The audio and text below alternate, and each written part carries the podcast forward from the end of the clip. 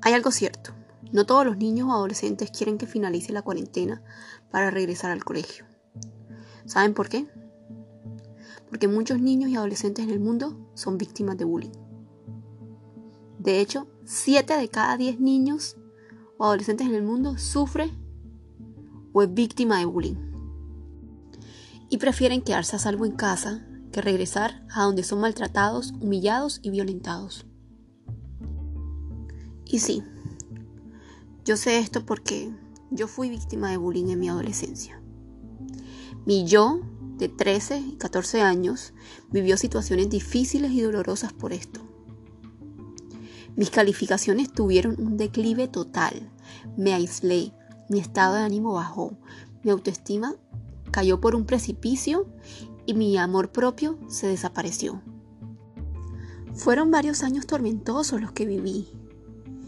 Y hoy quiero hablar de este tema.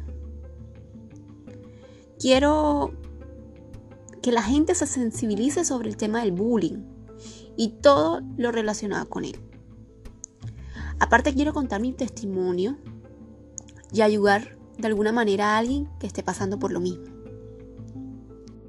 Ser víctima de bullying te coloca en una posición de víctima de la cual debes aprender a salir. Debes pedir ayuda y confiar que todo va a mejorar.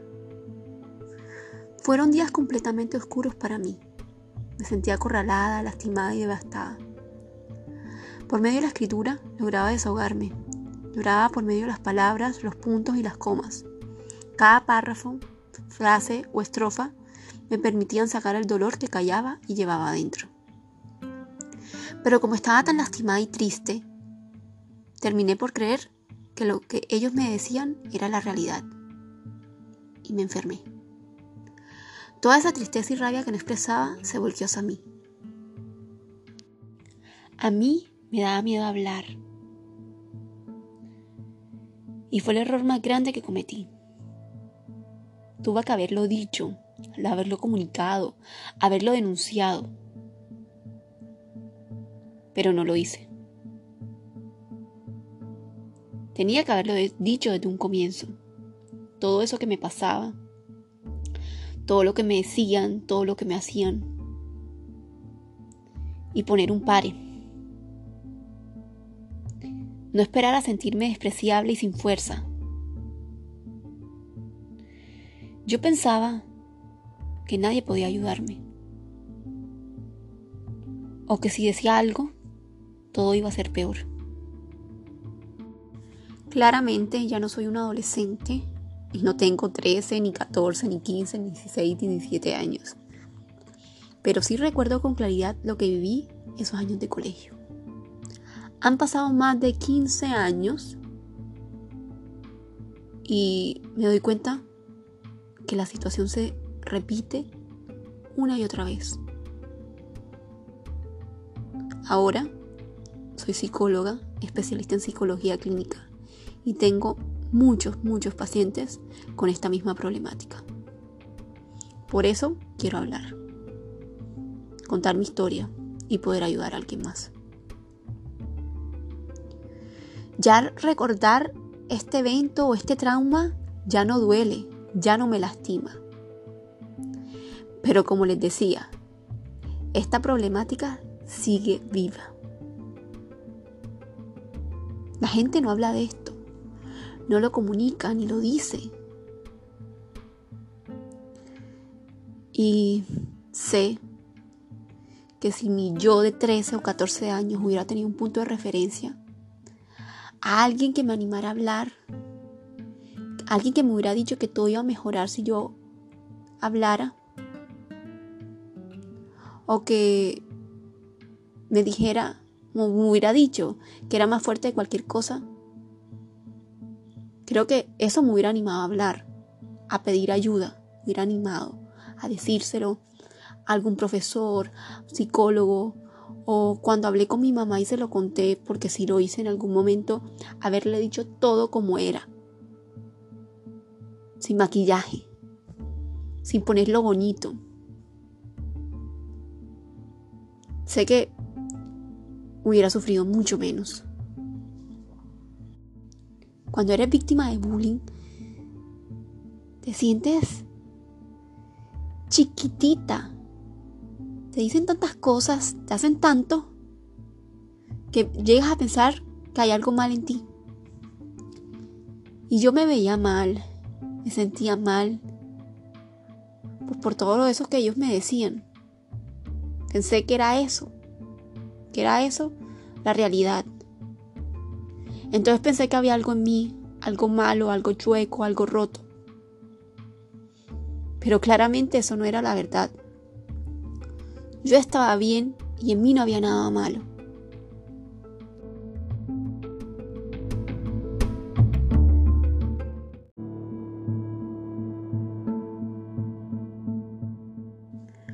Voy a decir por acá algunas de las cosas que tanto me decían. Es bueno sacarlas y expresarlas. Estas eran cosas que escuchaba a diario, todo el día en el colegio. Porque por desgracia mía, no solo esa persona que me molestaba, la principal, porque eran varias, no solo estaba en mi curso, sino pues también la veía en el recreo, en el almuerzo, y se iba a mi misma ruta, el mismo bus de regreso a casa. Entonces eran en todos los escenarios del colegio que yo era víctima de bullying. Ahora puedo decirlas, en ese entonces no. En ese entonces era imposible repetirlas me causaba un dolor tan grande que solamente se las conté a mi psicólogo. En serio. Esto solamente lo he contado por acá y a mi psicólogo. Pues antes no podía. Ya no, ya no me duele. O sea, ahora que lo estoy diciendo y expresándolo y trabajando tanto este tema de manera pública porque está en Instagram, está en Facebook, está en YouTube y por acá ahora. Pues porque quiero ayudar a la gente. No quiero que más niños y adolescentes pasen por esto. Entonces, ya esto no duele. Ya lo puedo decir. Pero antes no. Y por muchos años no pude hacerlo. Gorda, bajita, cara fea, enana, cara de arepa aplastada, peto andante, pelo horrible, bruja, perra, pelo de chucha, morsa, enana, tocino, entre muchas otras cosas más. Recuerdo un, una vez particular en la que yo me, me estaba subiendo al bus, ya de regreso a casa, luego de tener un día súper pesado, de haber recibido y escuchado cantidad de cosas, al momento de subir al bus, no acababan. Y era peor. El bus para mi casa, el recorrido duraba por ahí una hora, una hora y pico. Eh, mi colegio quedaba bastante lejos, entonces se pueden imaginar ese recorrido largo, escuchando todas estas cosas y muchas otras más. Son una pequeña cantidad. Aparte, me hacían quedar en ridículo. Eh, Sé que muchas veces quisieron verme llorar, pero nunca lo lograron, nunca, nunca lloré delante de ellos. Pero recuerdo este hecho especial. Me iba montando en el bus cuando mi victimaria principal junto con otras, porque es que no era una, eran varias, gritándome, uy, qué asco, quítate, no te vayas a sentar aquí, qué asco, diciéndome como si estuviera manchada por mi periodo. Obviamente no lo estaba, ni siquiera tenía mi periodo. Faltaban muchos días para que me llegara. Pero ellos siguieran, seguían diciéndome, uy, qué asco, eh, lárgate de aquí, no te sientas aquí, no te vayas a sentar aquí, qué asco, está manchada, está manchada. Eso delante de todos los niños y adolescentes del bus, de varias edades. Nadie me defendía. Y los espectadores eran espectadores pasivos que hasta se convertían en victimarios en esos momentos, porque también se burlaban, también gritaban y decían cosas. Entonces nunca fue una sola la, la persona que me molestó, sino eran en grupo. Pero bueno, me siento orgullosa de mí misma porque hoy ya puedo decirlo, puedo expresarlo, puedo sacarlo y denunciarlo. Esto ya no me pertenece. Yo ya no soy todas esas cosas que ya me decían y que en algún momento pensé que sí lo eran. Eso que me dijeron no soy yo y esa no es la realidad. Y hoy me libero. Cuando eres niño o adolescente, la mayor parte del tiempo la pasas en el colegio. De lunes a viernes pasas de, no sé, 7 de la mañana hasta las 3 de la tarde. Entonces, esos momentos que vives en el colegio son cruciales. Son importantes para la vida de ese niño adolescente. Y esto que sucede en la infancia y en la adolescencia son heridas y cicatrices que quedan para siempre. O sea, el alma queda con esas heridas. Ok, tú vas a terapia, este, lo hablas, lo resuelves, la herida sana, pero cuando la herida sana igual quedan cicatrices, eso no desaparece, las cosas no se borran. ¿Cuánto daño podemos hacer con una sola palabra? Con un apodo, con un gesto, con una burla. Es infinito ese daño que podemos hacer. Esto que yo les digo lo escuchaba todos los días, a toda hora, en todos los escenarios escolares que se puedan imaginar. Y el momento que sonaba la campana y era hora de salir para coger el bus, ese momento para mí era como agridulce. O sea, era como, ya quería irme para la casa, no quería más estar en el colegio, pero sabía que el montarme en ese bus era aún más grande mi pesadilla. Pero mi único transporte para la casa era ese y me tocaba. Eh, cuando el, el timbre sonaba, creo que eran a las a las dos y media. Ese era el momento más difícil para mí. Porque en el bus estaba completamente sola. Completamente sola. No había ningún amigo, compañero. Pues realmente nunca me defendieron. Siempre fueron unos espectadores pasivos. Pero por lo menos me sentía acompañada. Pero en el bus no. En el bus era el momento más duro. Como les dije, yo no tenía un solo acosador, eran varios. No era una sola persona. Atacaban en manada. Ellos eran los depredadores y yo era la presa indefensa. Esa víctima perfecta. Y los espectadores simplemente eran esos espectadores. Nunca hicieron nada, completamente pasivos. Y en otras ocasiones eh, se le unían al victimario y también se volvían victimarios. Pero mis amigos y compañeros que eran espectadores pasivos, yo no los juzgo. Yo entiendo su comportamiento. No querían involucrarse. No querían convertirse en presas, en víctimas. Ellos también sentían miedo.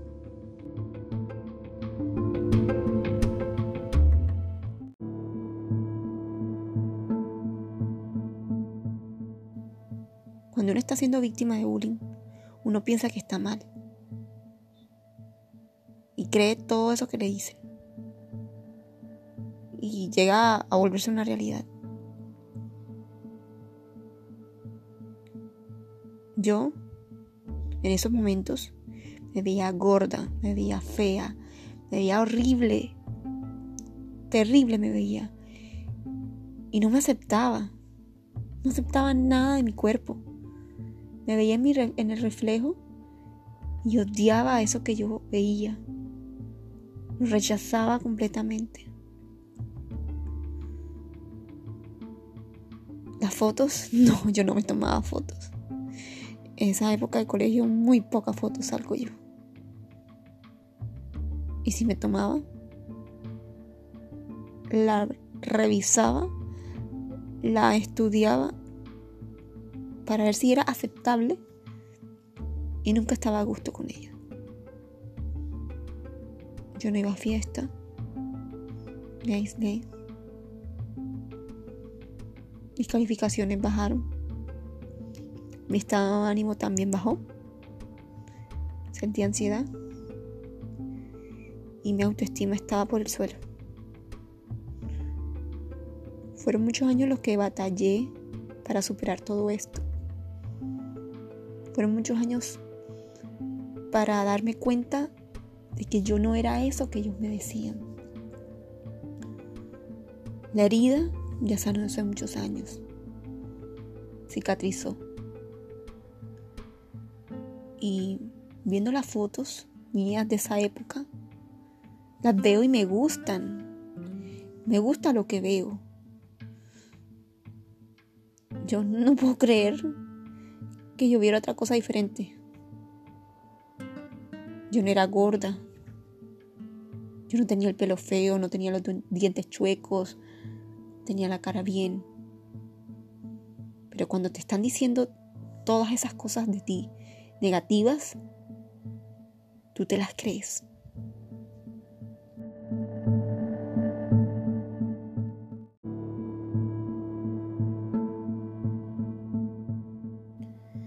Quien realmente está mal es ese victimario, esa persona que hace bullying.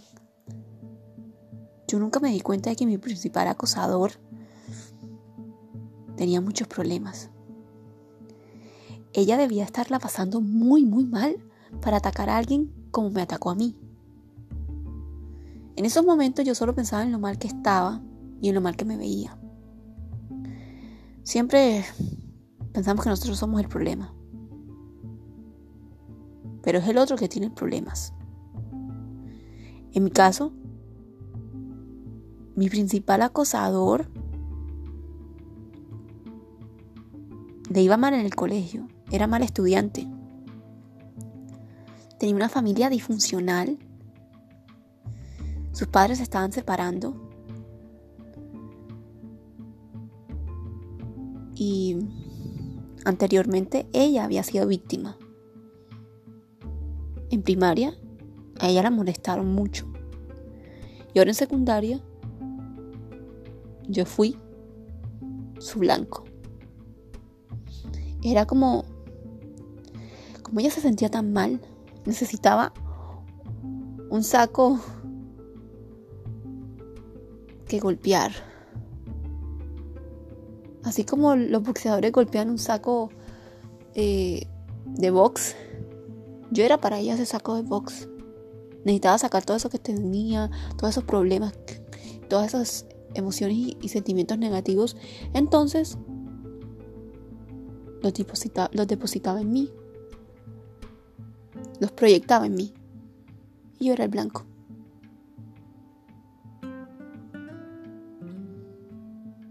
Pues en esos momentos no podía ver esto.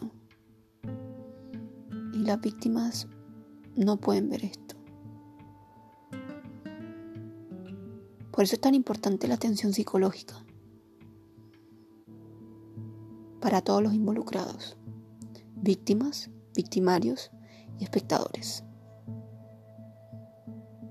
Porque si mi victimaria hubiera recibido atención cuando fue víctima y hubiera estado recibiendo atención en esos momentos difíciles que estaba pasando porque su familia tenía problemas, sus padres se estaban divorciando, eh, su papá tenía otra mujer,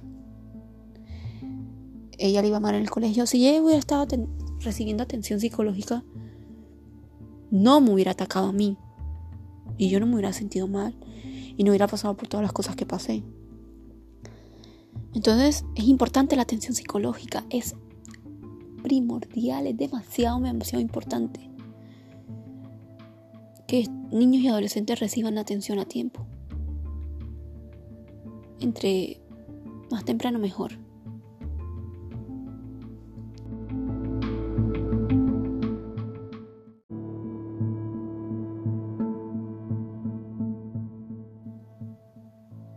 Pero, ¿cómo se hace si en los colegios no se dan cuenta? Mi colegio nadie se dio cuenta. Pasaron varios años. Mi mamá fue a hablar con los directivos del colegio, a decir lo que pasaba.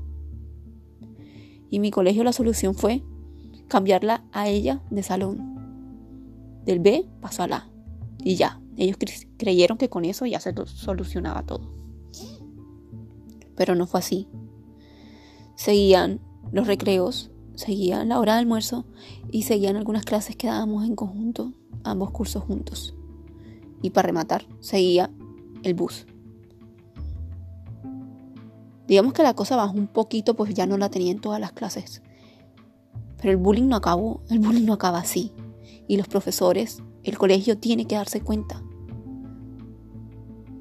Luego ella perdió el año y pues ya era menos tiempo que, que pasaba. Pues ya no teníamos ninguna clase eh, juntas, pero, pero ella seguía sintiéndose mal y tenía que depositar su, su negatividad, su, su, su odio, resentimiento, tristeza, rabia, todo en alguien más y era yo. Y seguía siendo yo. El colegio no hacía nada. No se daba cuenta.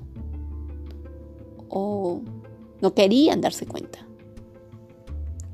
Solamente fue hasta 12 grados, mi último año, que mi profesora de filosofía nos mandó escribir un cuento. Como les dije al comienzo, amo escribir y ha sido mi manera de desahogarme siempre.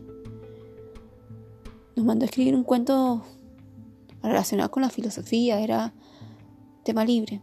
Y ahí fue donde yo plasmé todo lo que me pasaba. Y así fue que ella se enteró y pues después le dijo a la psicóloga, a la directora del colegio, etc. Pero si no hubiera sido por ese cuento, me gradué del colegio y nadie se entera. Es importante, profesores, directivos, psicólogos de colegio, que estudien y aprendan sobre este tema tan importante. Todo hubiera sido tan diferente si, si algún profesor se hubiera dado cuenta. Si la psicóloga del colegio hubiera estado ahí presente, pendiente, si hubieran visto todas esas conductas o sin, síntomas de alarma, como por ejemplo cuando yo siempre fui buen estudiante y de un momento a otro mis calificaciones bajaron, perdí seis materias en un primer trimestre. Nadie preguntó, nadie dijo nada. También faltaba mucho a clase, me enfermaba mucho, claro, somatizaba todo. No quería ir al colegio. Tampoco preguntaban por qué. ¿Por qué iba tanto a enfermería? ¿Por qué me ausentaba tanto de clases? No, tampoco. Y pues mi mamá, mi mamá sí se dio cuenta y yo se lo dije. Pero el error fue mío porque yo no dije las cosas como eran. Yo no le dije en realidad lo que me estaba sucediendo y lo que estaba sufriendo. Las víctimas realmente no hablan. Sienten mucho miedo. Entonces, profesores, directivos, psicólogos, padres, sociedad, abran los ojos. Tienen que darse cuenta de la realidad. El bullying afecta de una manera impresionante a ese niño adolescente y puede afectarte por vida. Más adelante puede desarrollarse un trastorno de ansiedad, depresión, trastornos alimenticios, consumo de sustancias, problemas para relacionarse con otros.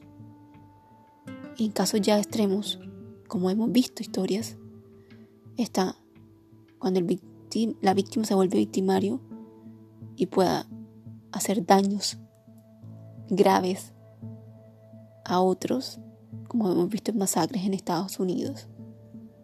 Está el caso del colegio de Columbine, que pasó en 1996-97. No recuerdo fecha exacta. Y muchas otras masacres que hemos visto. Y casos como los de Sergio Urrego, este adolescente que se suicidó en la capital de Colombia Bogotá, a sus 16 años, luego de haber recibido bullying por mucho tiempo por su orientación sexual. Entonces, el bullying no es una cosa de niños ni de adolescentes, no es algo que va a pasar, no. Es una problemática grave que puede acabar con la vida de una persona y que afecta directamente la salud mental.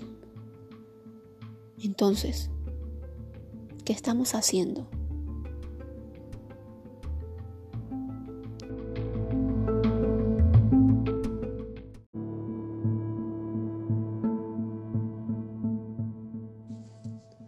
Fueron muchos años los que batallé conmigo misma, con mi reflejo en el espejo, con pensamientos negativos, con ansiedad.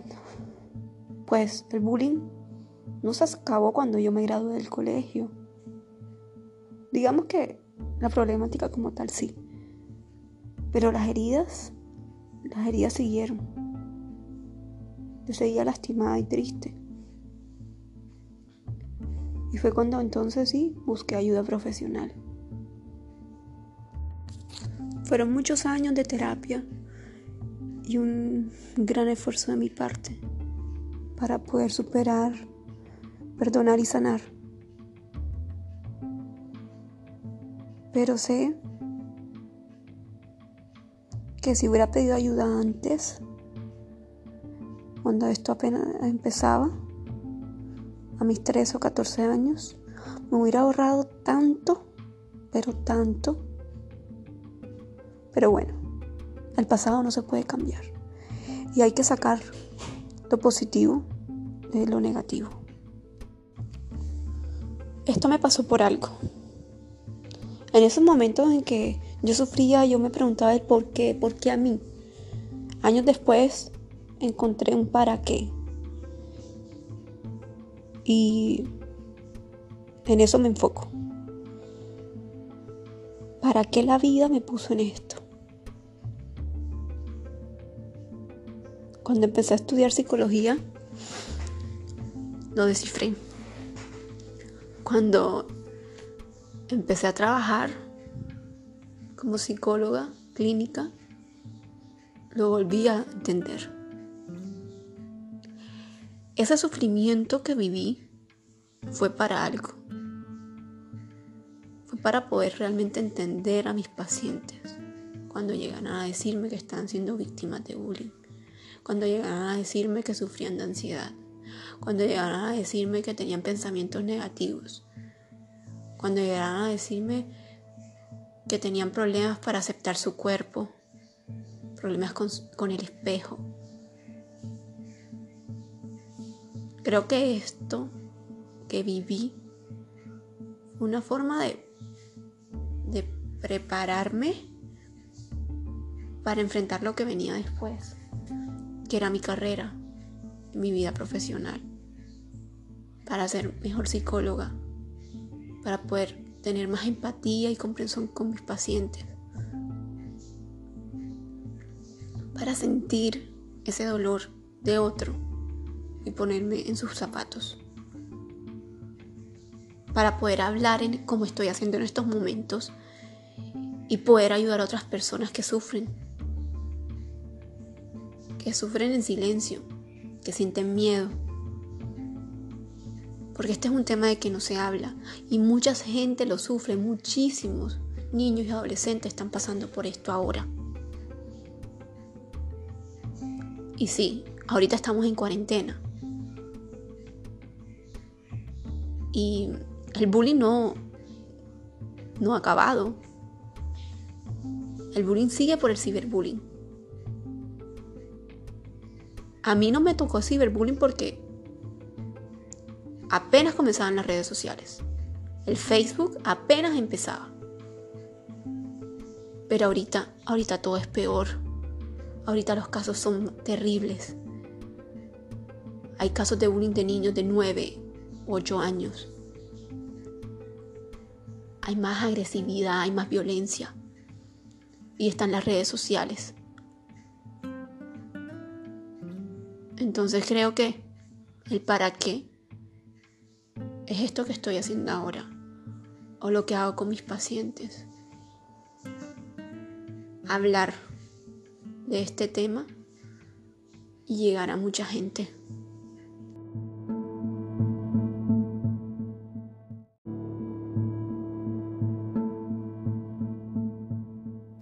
Si te interesa este tema del bullying, quédate conectado que voy a seguir hablando de este tema tan importante que es necesario hablar. No hablar de bullying no es una opción. Entonces quédate conectado y si quieres saber más puedes visitar mis otras redes sociales, Instagram y Facebook, arroba alimenta tu autoestima.